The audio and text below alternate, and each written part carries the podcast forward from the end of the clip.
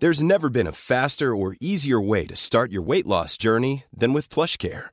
PlushCare accepts most insurance plans and gives you online access to board-certified physicians who can prescribe FDA-approved weight loss medications like Wigovi and Zepbound for those who qualify. Take charge of your health and speak with a board-certified physician about a weight loss plan that's right for you. Get started today at plushcare.com slash weight loss. That's plushcare.com slash weight loss. plushcare.com slash weight loss. Heraldo Radio. El dedo en la llaga.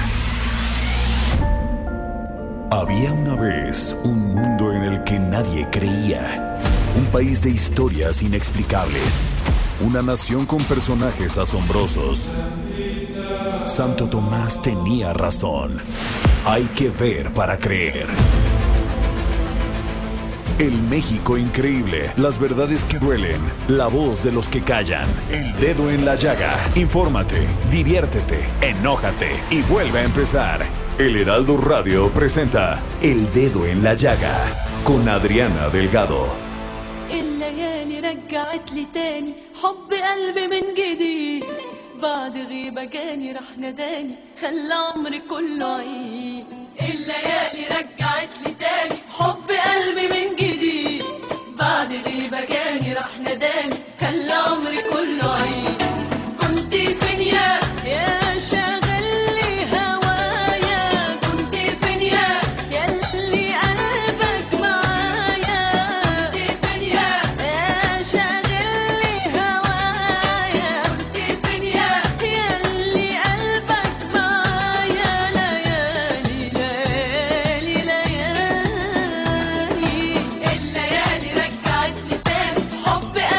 Muy buenas tardes, muy buenas tardes. Tengan todos ustedes, usted está en el dedo en la llaga en el Heraldo Radio. A nombre de su titular, Adriana Delgado, soy Jorge Sandoval y le damos la más cordial de las bienvenidas a este su espacio.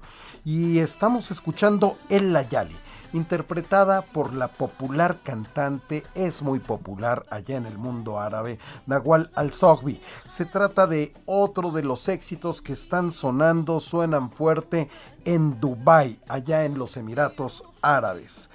Y precisamente, y usted sabe que se está llevando a cabo la Expo Dubai 2020 y México está participando haciendo un gran papel con su pabellón.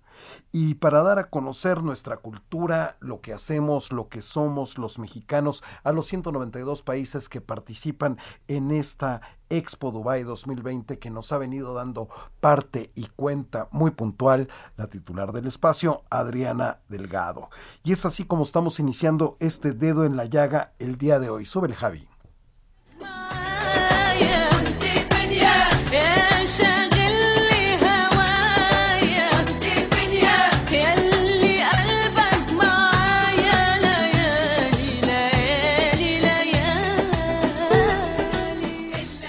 Justamente hacemos conexión hasta el otro lado del mundo, hasta los Emiratos Árabes, hasta Dubái, donde se encuentra la titular de este espacio, Adriana Delgado. Buenas tardes México, buenas madrugadas, Adriana Delgado.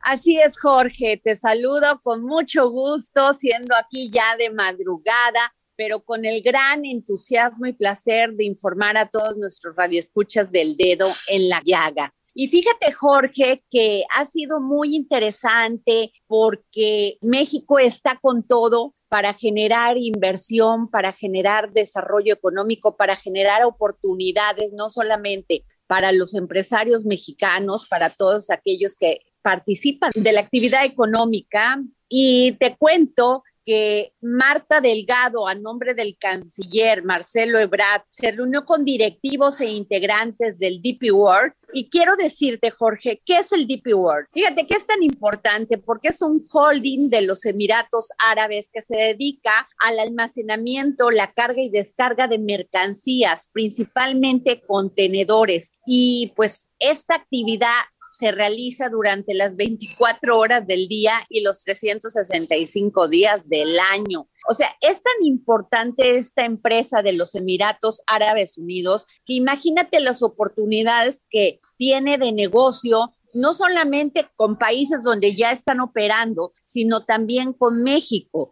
Esto es muy importante porque tú sabes que tenemos en puerta todo el proyecto del corredor transísmico y del tren Maya. Así que fue muy, muy importante esta reunión que sostuvo la subsecretaria de Relaciones Exteriores, Marta Delgado, y que esto sin duda, Jorge, va a fortalecer las relaciones entre México y los Emiratos Árabes Unidos. Te cuento que se firmó recientemente el memorándum de entendimiento sobre la implementación del pasaporte logístico mundial. Con esta firma, lo dijo Marta Delgado, se busca atraer inversiones y nuevos socios comerciales de México, no solamente los Emiratos Árabes Unidos, en el Golfo Pérsico y en América del Norte y el mundo. Ayer nos decías que estuvo presente el gobernador Omar Fayad de Hidalgo, que estuvo presente el gobernador de Oaxaca, Murat, Alejandro Murat. ¿Quién más estuvo de los gobernadores por allá? Están presentes en esta Expo Dubai 2020 el gobernador de Hidalgo, Omar Fayad, el gobernador de Yucatán, Mauricio Vila, el gobernador de Oaxaca, Alejandro Murat. Y es muy importante la labor que están realizando porque finalmente lo que ellos quieren generar son oportunidades comerciales y de negocios que pueden establecer ambas naciones. Y no solamente es el tema del negocio, Jorge, también es lo cultural y lo turístico. Y es por eso que Mauricio Vila ha estado reuniendo junto con la subsecretaria Marta Delgado, que es como su enlace en las reuniones, pues para lograr esto que es vital en estos momentos, no solamente en México, sino en el mundo, generar inversión, generar lo que yo digo, un gran desarrollo económico, generar trabajos, Jorge. Y en los momentos que estamos pasando, no solamente también en México, sino en el mundo con esta terrible pandemia del COVID-19 que ha generado pues crisis económicas y ese es el momento en que el mundo se ponga las pilas y genere condiciones y oportunidades para mejorar la vida laboral. Básicamente, pues se llevó a cabo estas reuniones, Jorge, pero también una sesión de presentación de oportunidades de negocio y turismo que ofrece el estado de Yucatán y la verdad generó gran interés en la comunidad internacional. Y así lo dijo Mauricio Vila, Yucatán es la mejor elección para invertir. Así que, pues hasta ahorita se han llevado estas reuniones, han estado muy, muy activos para generar estos lazos y para dar a conocer pues sus estados y como bien te lo dije, pues atraer la inversión. Y te vuelvo a repetir, Jorge, lo mismo que te dije ayer. Qué pena, qué pena que otros estados no hayan tenido ni la visión ni el interés por generar esto. Las economías se mueven en el mundo y es importante que nosotros participemos en ellas. Efectivamente, Adriana, el comercio lo que trae es prosperidad y paz a todos, la libertad, ¿no, Adriana? Pues sobre todo da libertad, Jorge, pero da la oportunidad de que te puedas desarrollar, que te puedas generar condiciones para poder competir ante el mundo. Y yo creo que debemos de estar presentes si queremos competir. Entonces, esto me parece una gran oportunidad. 192 países participando, Jorge, y ves a todos sus staff de cada pabellón trabajando durísimo y presentándonos lo que tienen sus países para ofrecer, no solamente en lo turístico, en lo cultural, sino en lo comercial. Oye, Adriana, te has estado trabajando muchísimo, pero te pregunto, ¿te ha dado tiempo de caminar por las calles de Dubái, de meterte a los restaurantes, de poder probar su, su gastronomía, su comida y ver de las tiendas, Adriana? Que no sabes qué maravilla, porque la verdad, no solamente ves a un país en pleno crecimiento, sino además con un gran gusto. Ves construcciones por doquier y ves el gran impulso a la economía que existe en este país. La verdad, esa es la verdad, todo limpio, todo ordenado, no hay delitos, las mujeres cada día participando más en la vida económica de su país. Oye Adriana, ¿y te sorprendió la comida? ¿Probaste algo que tú dijeras, esto es muy exótico? No, Jorge, fíjate que hasta este momento no he tenido la oportunidad de probar tan así la comida, pero lo que sí te puedo decir que México sigue siendo mi preferido. La diversidad gastronómica que tenemos en México es inigualable. Eso que ni que Adriana Delgado. Oye, ¿ya te metiste a hacer compritas, a ver la ropa? No, pero estoy esperando el Dubai Fashion que está organizando Brenda Jaed. Inicia el próximo domingo. Jorge, ya están aquí varios diseñadores de México y se van a llevar a cabo estos desfiles en diferentes pabellones. Por ejemplo, está participando el de Suiza, tengo entendido que el de Reino Unido. En fin, de veras que el trabajo que se ha realizado con la imagen de México en Dubái ha sido asombroso. Gran trabajo de Marta Delgado y de Bernardo Noval. ¿Y el clima? ¿Cómo está el clima y cómo ha sido la, la, gente de Dubái con ustedes, con los extranjeros? Maravillosa, Jorge. No sabes qué recibimiento. Como ayer te platicaba, ayer fue el Día de México y eh, fue bien emocionante ver a todos los, pues a los integrantes de los pabellones, donde hay de todos, de todas las religiones, de todos los países, de todas las culturas. Y ayer, durante el evento que se llevó a cabo a las 10 de la mañana, pues tú veías a personas de, de varias nacionalidades estando ahí, acompañando a México. Oye, Adriana, que llegó allá el buque escuela insignia Cuauhtémoc de la Armada de México.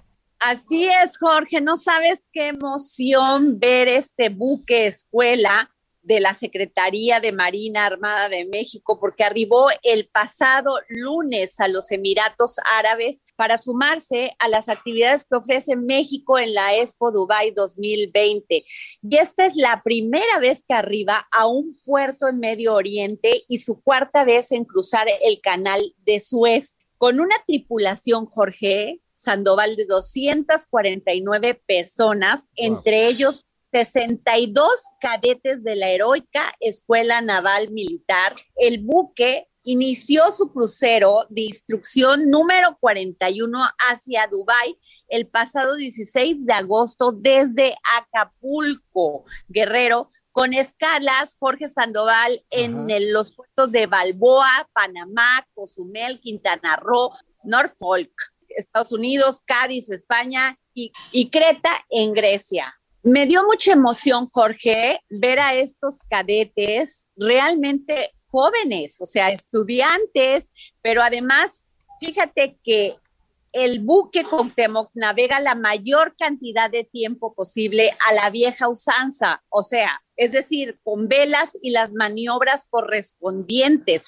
Después de, participar aquí en la Expo Dubai 2020, el buque Cuauhtémoc continuará su trayecto tocando los puertos de Malta, en Malta, Valencia y Santa Cruz en Tenerife, España, así como Río de Janeiro, Brasil, a partir de donde iniciará, Jorge, esto es bien importante, su participación en la regata Velas Latinoamérica 2022. Y luego, pues va a seguir su crucero de instrucción por Sudamérica. Visitará puertos de Uruguay, Argentina, Chile, Perú, Ecuador, Panamá, Colombia, República Dominicana y Curazao para concluir en Veracruz el 23 de junio del 2022. Además, también el buque Cuauhtémoc, Jorge, es conocido como el embajador y caballero de los mares y ha realizado, fíjate nada más, 40 viajes de distintas regiones del mundo en sus 39 años de servicio. Y la primera vez que votaron a este buque, Cuauhtémoc, fue eh, durante el sexenio de José López Portillo. Fíjate nada más, ya tiene 40 viajes por distintas regiones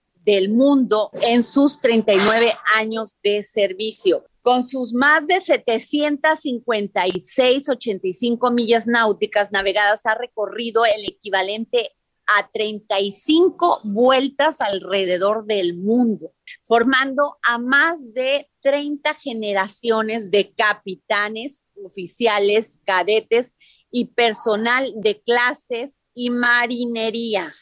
O sea, ha visitado 200, 212 puertos de 64 diferentes países y contabilizando más de 5.862 días en alta mar. ¿Cómo ves? No, pues es, de verdad es para sentirnos muy orgullosos de esta gran institución que, que es la Marina Armada de México, Adriana Delgado, y sobre todo me imagino que, que la imagen que damos es muy importante de que muestra pues de lo mejor que tenemos a nuestros a nuestros marinos allá en Dubái.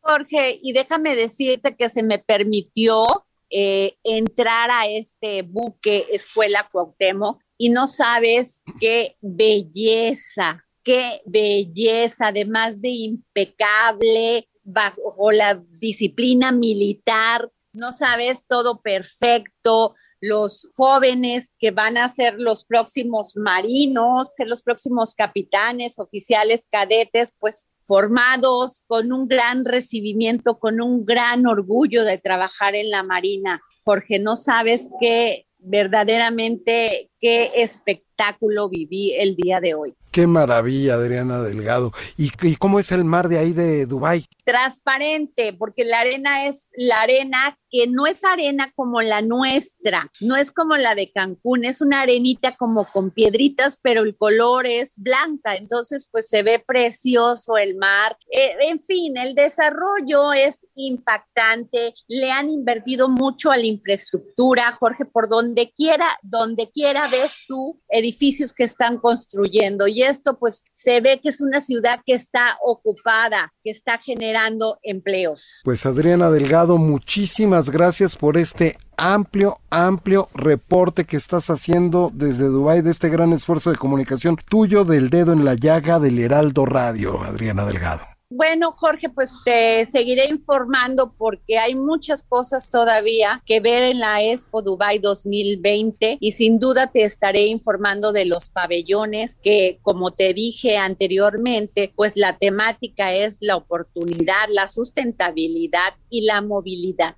Muy bien, Adriana Delgado, pues te, te, dejamos dormir, para ti es madrugada y mañana seguramente tendrás un día muy intenso nuevamente. Muchísimas gracias, Jorge Sandoval, gracias a nuestros radioescuchas, gracias a todo nuestro equipo que ha estado muy atento. Me saludas a Don Fer, al, al señor Limón, agradeciéndoles que pues nos apoyan en este gran esfuerzo por informar y comunicar. Muchísimas gracias, Adriana. Cuídate mucho, por favor. Sobre todo, cuida tu tarjeta de crédito.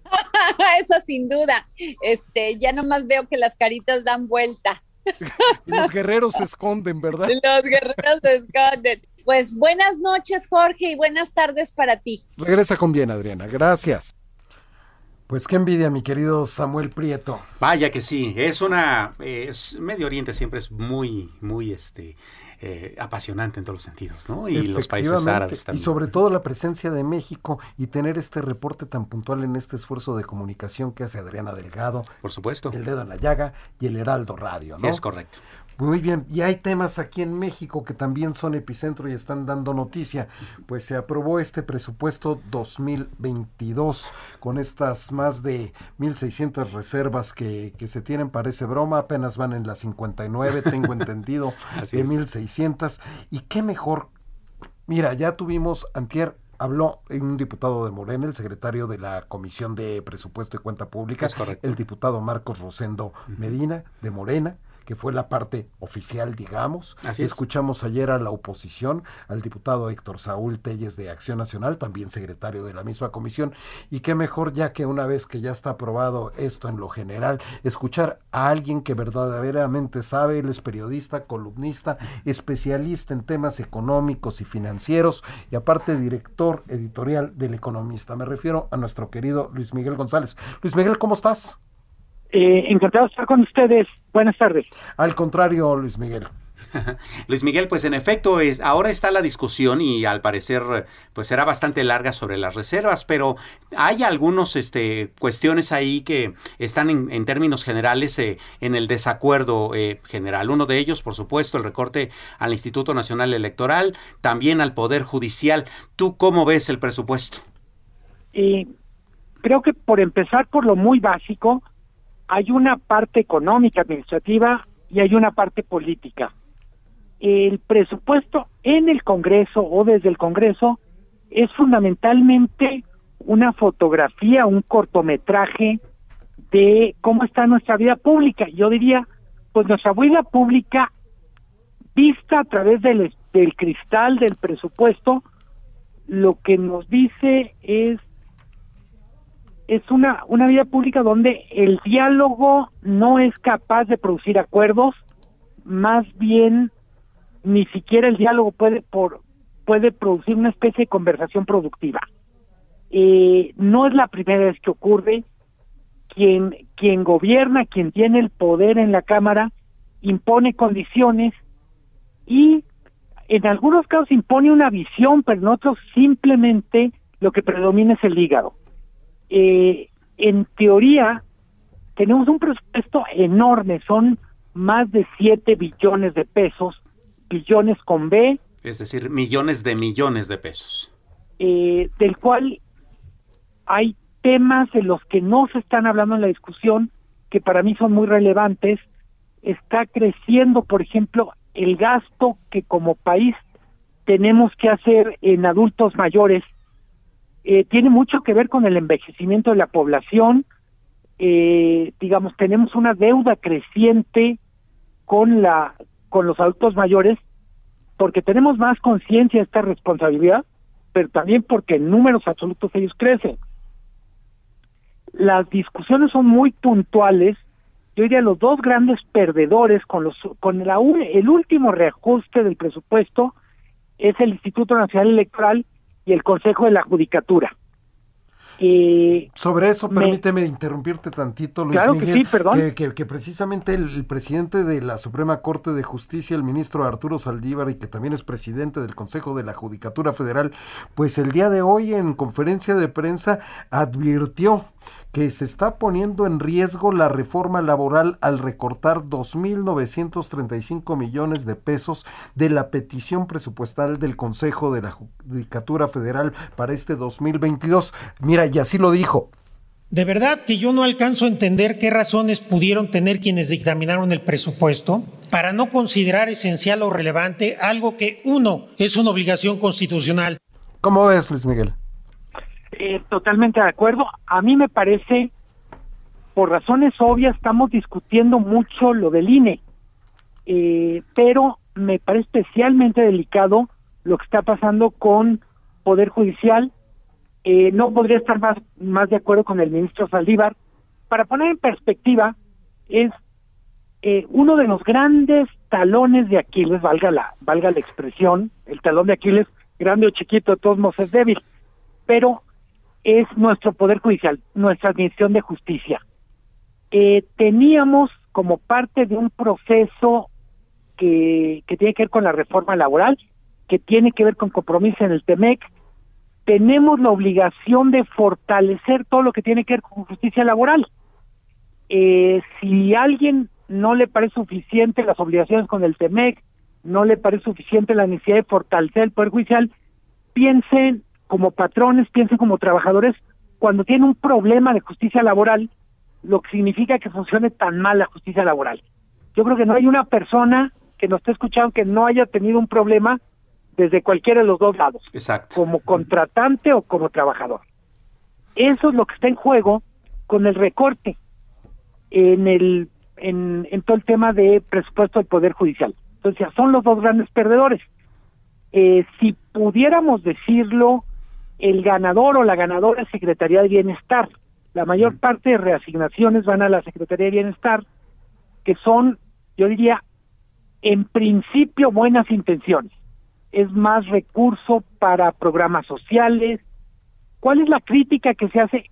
Es que algunos de estos programas sociales no tienen reglas de operación que sean verificables, que, que estén funcionando. Reglas de operación al final eh, tiene que ver con cómo garantizamos que las intenciones expresadas en la creación de un programa se pueden cumplir en lo cotidiano. Yo puedo tener la mejor de las intenciones de que llegue dinero a adultos mayores, a jóvenes, a campesinos, pero la clave está en cómo está eh, diseñado el programa, quién se le da, qué necesita hacer para recibir el dinero, qué necesitan hacer los funcionarios, cómo va a moverse el dinero. Todo eso es lo que se discute, mejor dicho, lo que se debería discutir. Lo que estamos viendo en el Congreso. Mi querido Luis Miguel, te, vuelvo a interrumpir porque tenemos 20 segundos para irnos al corte. Quiero abusar de tu tiempo, de tu amabilidad y si tu agenda te lo permite, que nos aguantes el corte para rematar este tema. Con muchísimo gusto. Así te, quedó. Te agradecemos muchísimo. Esto es El Dedo en la Llaga de Adriana Delgado. Vamos a hacer una pausa. Son las 3 con 24 en este momento, hora del centro de México. Y regresamos.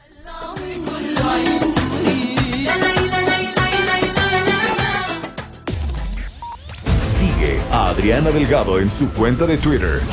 Arroba Adri Delgado Ruiz. Además, te invitamos a enviar tus opiniones y comentarios en texto o por mensaje de audio a través de WhatsApp al 55 2544 3334. Y si quieres escuchar El Dedo en la Llaga de El Heraldo Radio, en cualquier momento y donde quiera que te encuentres, descarga el podcast disponible en Spotify y iTunes.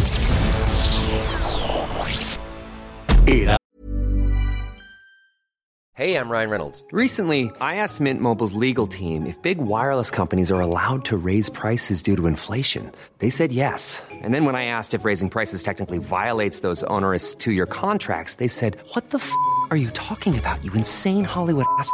So to recap, we're cutting the price of Mint Unlimited from $30 a month to just $15 a month. Give it a try at mintmobile.com slash switch. $45 up front for three months plus taxes and fees. Promo for new customers for limited time. Unlimited more than 40 gigabytes per month. Slows. Full terms at mintmobile.com. Aldo Radio. La HCL se comparte, se ve y ahora también se escucha.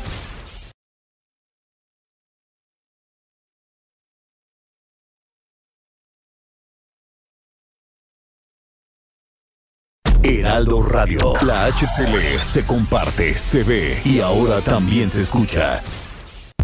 Sigue a Adriana Delgado en su cuenta de Twitter en arroba Adri Delgado Ruiz. Y envíanos tus comentarios vía WhatsApp al 55 25 44 33 34 o 55 25 02 21 04.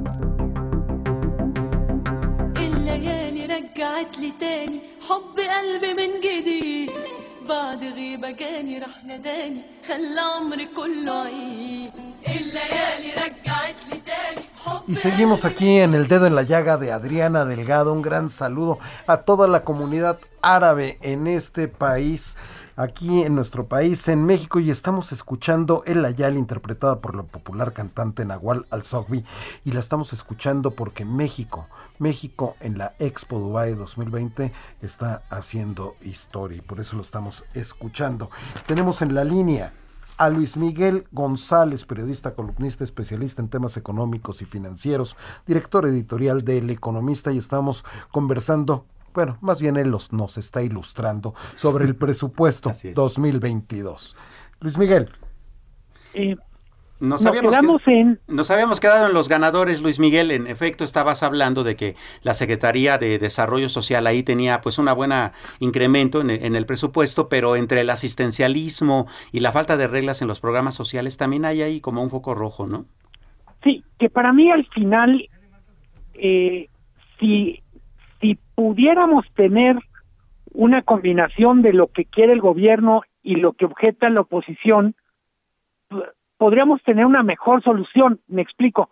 Creo que efectivamente la gente en mayoría votó por un gobierno que atienda más a lo, literalmente primero a los pobres. Eh, lo que la oposición dice es, oye, eh, suponiendo que queremos llegar a este grupo, que compartimos eso, esa es la mejor manera de llegar, qué cuentas nos están dando quienes llevan los programas. Eh, hay que decirlo, una de las tareas del Congreso es precisamente ser el control, es uno de los controles en un orden democrático de lo que hace el Ejecutivo. Eh, alguien dice, bueno, es que eso es estorbar. Bueno, depende de cómo se vea, pero el Congreso en un país que funciona, tiene mucho esta tarea de monitoreo, vigilancia, control, contrapeso. Eh, ¿Qué es lo que creo que en el fondo, como no hay diálogo, pues básicamente es o el, literalmente o ganas tú o gano yo, pero no puede haber espacio donde los dos ganemos. Claro, ese es un gran problema. Eh, Luis Miguel, por otra parte, este, aprovechando tu presencia aquí en el dedo en la llaga, me, eh, bueno, tú sabes, el Banco de México acaba de, de dar sus anuncios, ¿no? Eh, aumentó la, eh, la expectativa inflacionaria a 6.80, considerando que ya llegamos a 6.24, y subió la tasa de interés en 25 puntos base, la dejó en 5 puntos. ¿Cómo ves el panorama para lo que resta y el año que viene? El, para quienes nos están escuchando, solo explicar eh, uno de los instrumentos a través de los cuales se combate la inflación es con el alza de tasas de interés. Eh, la manera en que funciona en la economía real un alza de tasas de interés es encarece el costo del dinero y de alguna manera esta, este encarecimiento baja el consumo y baja la, baja la inversión, lo encarece.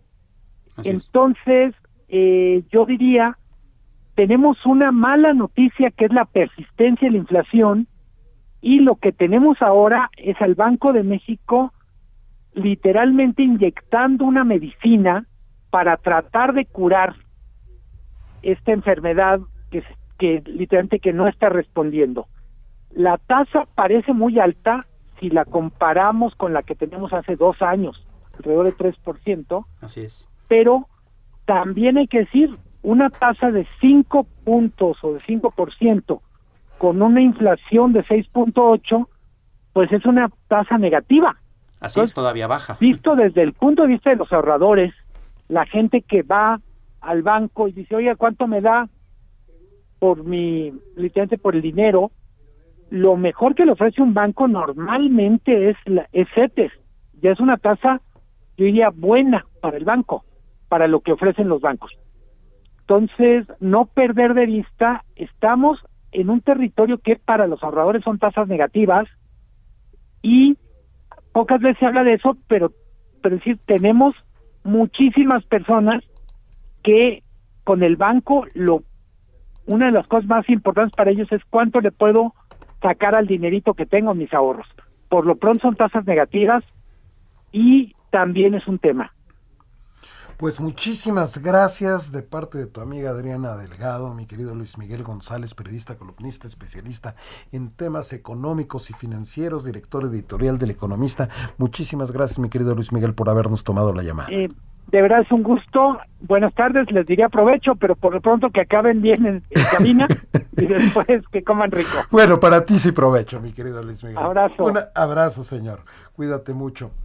Y para todos los amigos, amigas, amigues del dedo en la llaga, la UNAM y Adriana Delgado les tienen cinco pases dobles, cinco pases dobles para ir a ver el partido Pumas contra Puebla de la Liga Femenil. Hay que apoyar a las chavas, ¿no? Porque lo hacen bastante bien. Que además son más agarridas que muchos hombres. ¿eh? Mira, he visto algunos partidos y mira que, que sí le meten la pierna, ¿eh? Vaya que sí. Y esto va a ser en el Estadio Olímpico de CEU a las 12 del día este próximo sábado 13. Para los primeros cinco, para los primeros cinco, que le escriban a Adriana Delgado a su Twitter, arroba Adri Delgado Ruiz. Bueno, como siempre, Javi, ya saben, está comiendo en todo menos meter el efecto. Otra vez, arroba Adri Delgado Ruiz y, diga, y le digan que quieren su pase, los podrán recoger aquí en el Heraldo de México, que es Insurgente Sur 1271, Torre Carrachi, en el piso 2. Maestro, hay más temas importantes. Sí, claro, y bueno, eh, antes de pasar a ellos, este también es importante y siguiendo este, este anuncio que tú estás haciendo, tenemos también dos libros para regalar. Usted sabe, ¿no? El, Dedo en la Llaga es un programa que siempre regala. Es, y a Adriana le encanta regalar libros y el Fondo de Cultura Económica siempre está presente. Es correcto. En esta ocasión, con El Camino Obrero, Historia del Sindicalismo Mexicano de 1907 a 2017, es de Saúl Escobar, eh, muy conocido autor, ¿no? Eh, muy interesante para la, eh, una persona que llame al tuit de Adriana Delgado. Bueno, que le escriba. Que le escriba, ¿no? A, Adriana Delgado. Y el otro libro es el libro salvaje de Juan Villoro, también un librazo muy interesante, muy bueno para la biblioteca. Ya lo saben, solo tienen que marcarle mensaje a Adri Delgado Ruiz. Un libro para dos personas. Bueno, o sea, Un libro para cada persona. Un, libro. Para, es, eso es lo, correctamente dicho.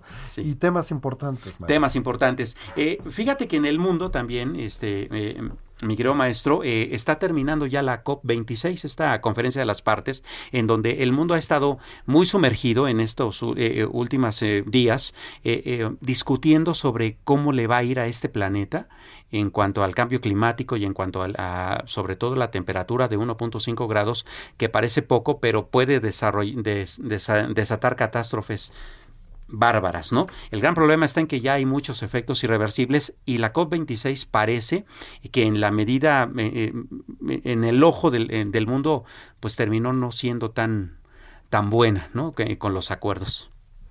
Y para hablar de esto, precisamente tenemos en la línea, mi querido Samuel Prieto, al doctor Gerardo Ceballos, que él es investigador del Instituto de Ecología de la Universidad Nacional Autónoma de México. Muy buenas tardes, doctor. Buenas tardes, muchas gracias. Doctor, ¿cómo le va? Eh, eh, justamente hablando de esta falta de acuerdos, y bueno, eh, hace rato que tenía el gusto de conversar con usted telefónicamente, me, hablaba de algo muy importante, que es también que no se discutieron cosas que son fundamentales dentro de todo este contexto. Sí, mira, bueno, básicamente es como siempre, esperamos cada 10 años a la siguiente COP para ver acuerdos, y una de las cosas que se tendría que haber hecho de una manera, me parece un poco más sólida, es revisar los acuerdos anteriores y qué se cumplió y qué no se cumplió. La mayoría no se cumplió. Después determinar por qué no. No se habló, por ejemplo, de eh, la crisis de la extinción de especies y de la destrucción de los ecosistemas, que si no se logra parar, y es algo que podríamos parar fácilmente, en términos de algo muy fácil de parar, si existe la voluntad política y un poco de recursos, eh, y sin parar, si no paramos esto, no va a poder cumplirse los acuerdos que se están tratando de llegar. Eh, es importante que se ha hablado de la deforestación, se habló de la deforestación, no se ha hablado de la extinción de especies. Eh, me parece a mí que una de las cuestiones fundamentales que, tienen este, eh, estas reuniones es primero que vamos un poco tarde, bueno, vamos bastante tarde en lo que son los acuerdos. Segundo, que los acuerdos generalmente son voluntarios, es decir, si cumplo o no cumplo no pasa absolutamente nada. Y tercero, como mencioné, no tenemos como una memoria histórica en que veamos qué se cumplió y qué no se cumplió y por qué no se cumplió y qué debería hacerse para cumplirse, ¿no? Claro. Entonces, en este sentido, la, la COP26 no es diferente a otras COP que ha habido y tiene esas enormes limitaciones. Eh, doctor, en este sentido también hubo una serie de acuerdos en los que en efecto, no todo el mundo además se puso de acuerdo. Uno de ellos, el más polémico tal vez, es el asunto de que hubo países que dijeron que para el 2040 eh, ya habría automóviles únicamente eh, basados en, la electricidad y ya no en los motores de combustión interna, pero resulta que los mayores productores, tanto en industria como en país de, este tipo de vehículos, no estuvieron de acuerdo. Pues mira, estas son las cosas que pasan comúnmente. sabemos, eso ya saben que los acuerdos internacionales que no llevan dientes no llevan a ningún lado, ¿no? Es decir, si tú le das la opción a los eh, productores de automóviles de seguir produciendo sus coches porque es voluntario, o a los países que lo hacen, pues va a ser muy difícil. Esto tendría que ir acompañado primero de una, de una revisión seria, de si para el 2040 podríamos desfasar todos los automóviles a, eléctricos, primero, sí. Segundo, eh, que hubiera incentivos muy fuertes, muy poderosos para los países y para las compañías. Y tercero, que, que hubiera eh, eh, severas restricciones para poder seguir vendiendo estos autos y estas cosas. los autos y los camiones todo esto es importantísimo y es eh, una parte fundamental del tema. Pero hay otras cuestiones que si, por ejemplo, paramos deforestación y empezamos a revertir hábitat, podría ser eh, mucho más eficiente que tratar de forzar a todo el mundo a, construir eh, autos en, en, el 2040. A mí personalmente me parece que el 2040 es muy lejos ya. Es decir, tenemos ya el agua en los pies, como demostró el ministro de Tuvalu, que está, parte de sus islas ya están bajo el agua, parte de sus islas que estaban, eran tierra firme hace 15 años y están con medio metro de agua. Eh, creo que lo que requería, eh, lo que requiere el mundo sería una, serían acuerdos que fueran eh, con dientes, en donde hubiera muchos beneficios fiscales y económicos para los países que cumplieran y sanciones muy severas para los que no cumplieran. Países y, compañías. Hay muchas formas, hay muchos estudios, hay muchos estudiosos que han demostrado todo lo que se puede hacer bien y cómo hacerlo. Y me parece que la COP es una enorme intención correcta, pero que como otras tantas eh, juegan eh, papel tan importante los eh, factores económicos que generalmente tienden a descarrilar las, los acuerdos. Eh, para que no se.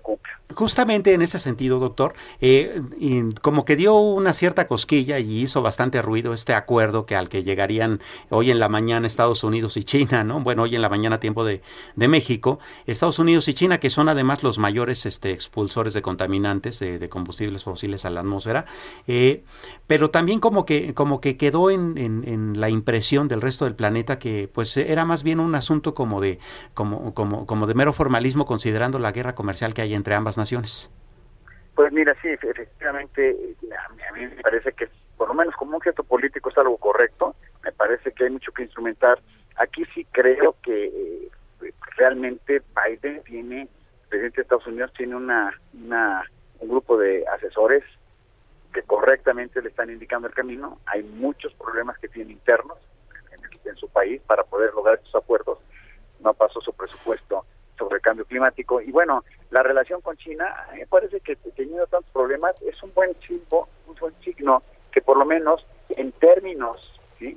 de el discurso estén hablando de que tienen que llegar a, acuerdos. Ahora, esto lleva, el anuncio de hoy lleva este, gestándose muchos meses y John Kerry ha estado atrás de esto y me parece que eh, si se logra ah, llegar este acuerdo y que tengan empiecen a tener métricas, que es lo que falta en la mayor parte de estos eh, de las COPs, que tenga una métrica sólida, es una buena noticia para el planeta.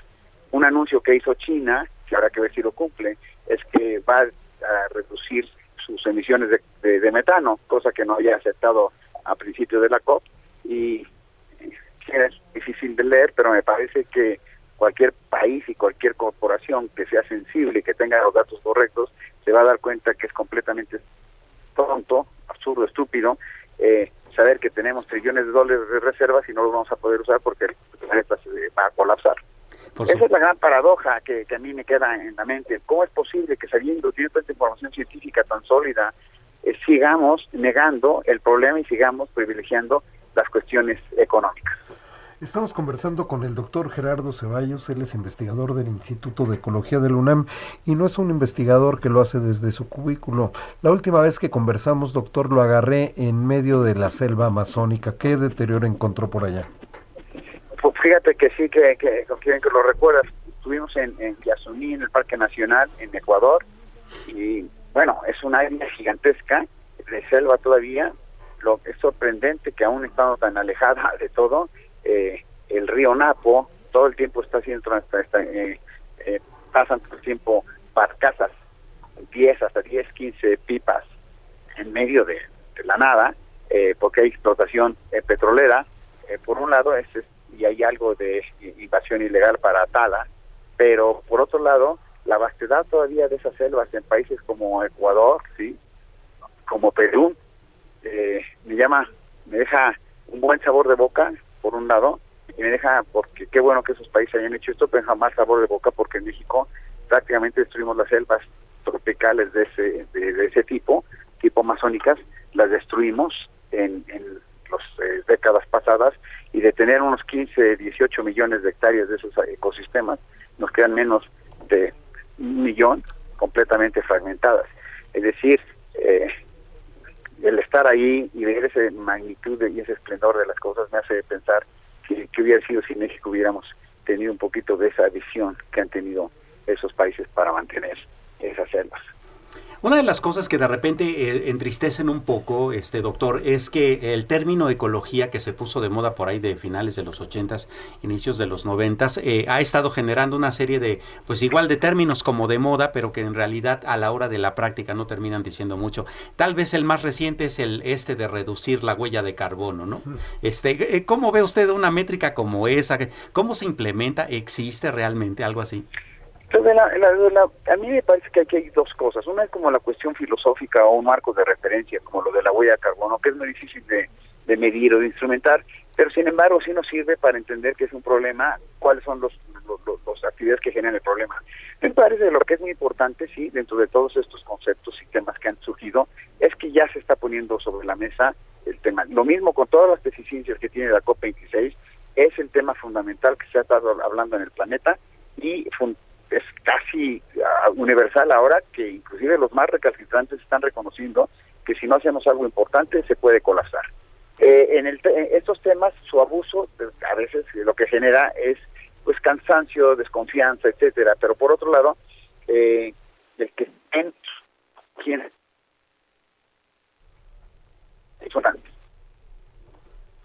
Pues le agradecemos, doctor Gerardo Ceballos, como siempre. Sí, díganos. Bueno, doctor.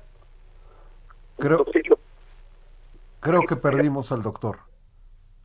A ver si podemos restablecer para despedirnos de él. ¿Cómo es lo que nos está contando, mi querido Samuel Prieto? este, interesantísimo, porque en efecto hubo cosas que no se discutieron, como eh, la pérdida de muchas especies, ¿no? La pérdida de muchos eh, selvas y ecosistemas. Ya lo tenemos nuevamente en la línea, doctor. ¿Algo más que quiera agregar? Aquí no. Lo que te quiero decir es que, por un lado, dos cosas que quisiera terminar. Por un lado, es que la COP y todos este, estos movimientos, a pesar de ser insuficientes, de ir tarde y de estar infiltrados por eh, la, el, diferentes tipos de poderes, como es el poder económico, son fundamentales que sigan existiendo porque llaman la atención a nivel internacional del problema. Y segundo, es que estamos tarde en combatir esto y es posible que esto nos lleve a un colapso ambiental grave en las próximas dos décadas, tres décadas, pero por lo pronto saber decir a todo nuestro auditorio que todavía hay tiempo y que la manera que podemos salir adelante es con la iniciativa y la participación de todos los ciudadanos.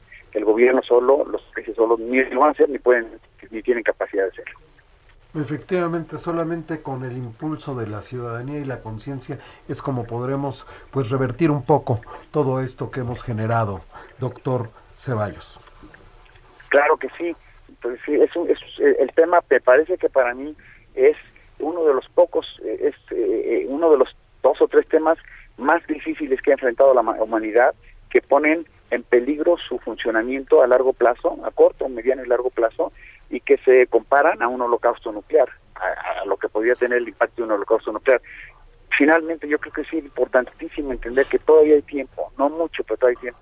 Es decir, redoblar los esfuerzos para tratar de ganar dos décadas al deterioro, y si le ganáramos dos décadas al deterioro y mantuviéramos especies, ecosistemas, el, clima más o menos como está, seguramente va a haber mucho, eh, primero más más más tecnología que nos ayudara realmente a poder pasar esta este este siglo sin los escenarios apocalípticos terribles que avisoramos. Pues muchísimas gracias. Ahí lo tiene usted en palabras del doctor Gerardo Ceballos, investigador del Instituto de Ecología de la UNAM. Gracias por tomarnos la llamada, doctor. Gracias a ustedes, son muy amables. Muchas gracias. No, al contrario. Pues ahí está el alertamiento, mi querido Samuel. Que hay que tomarlo muy en cuenta porque ya vamos tarde. Efectivamente, y los jueves son días jueves de Edson Alamilla, este promotor cultural que siempre tiene un comentario importante, analítico, sobre libros. Venga. Libros, libros, libros, con Edson Alamilla.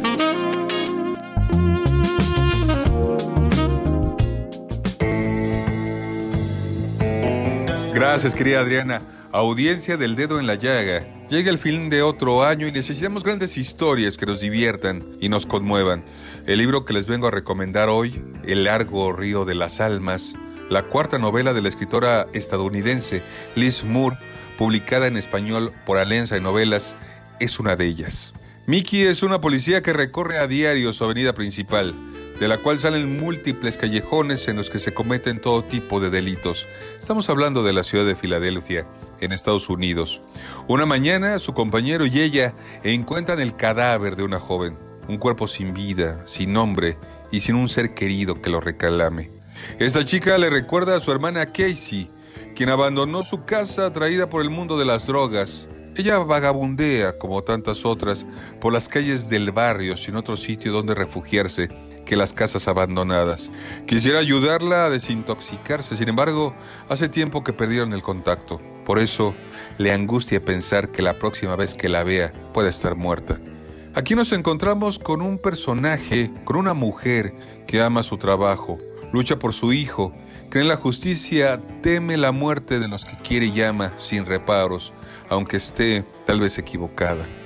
De regalo, la autora de esta novela nos da una visión dura pero no catastrófica de una Filadelfia machacada por la epidemia de la drogadicción. Adriana y Radioescuchas del Dedo en la Llaga. Estamos hablando de dos hermanas que antaño eran inseparables y ahora se encuentran en una encrucijada. Una de ellas, Casey, es una adicta que vive en la calle. La otra es policía y patrulla por esas mismas calles. Ya no se hablan, pero Mickey nunca deja de preocuparse por su hermana.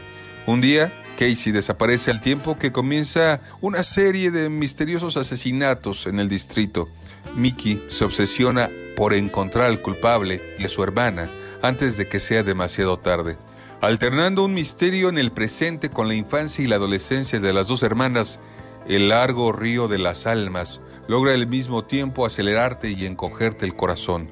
Una apasionante novela de suspenso que ahonda en la adicción y los formidables lazos que perdura entre la familia. Radio Escuchas del Dedo en la Llaga. Tenemos un ejemplar de esta tremenda novela para la primera persona que escriba a Adri Delgado Ruiz. Muchas gracias Adriana, nos saludamos la próxima semana.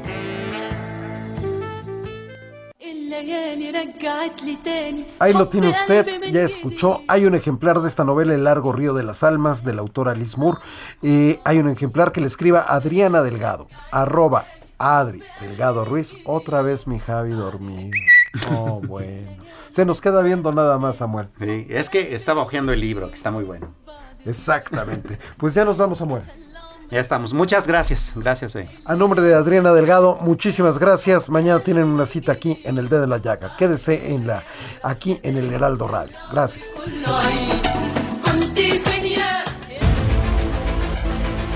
El Heraldo Radio presentó El Dedo en la Llaga con Adriana Delgado. Heraldo Radio, la HCL se comparte, se ve y ahora también se escucha.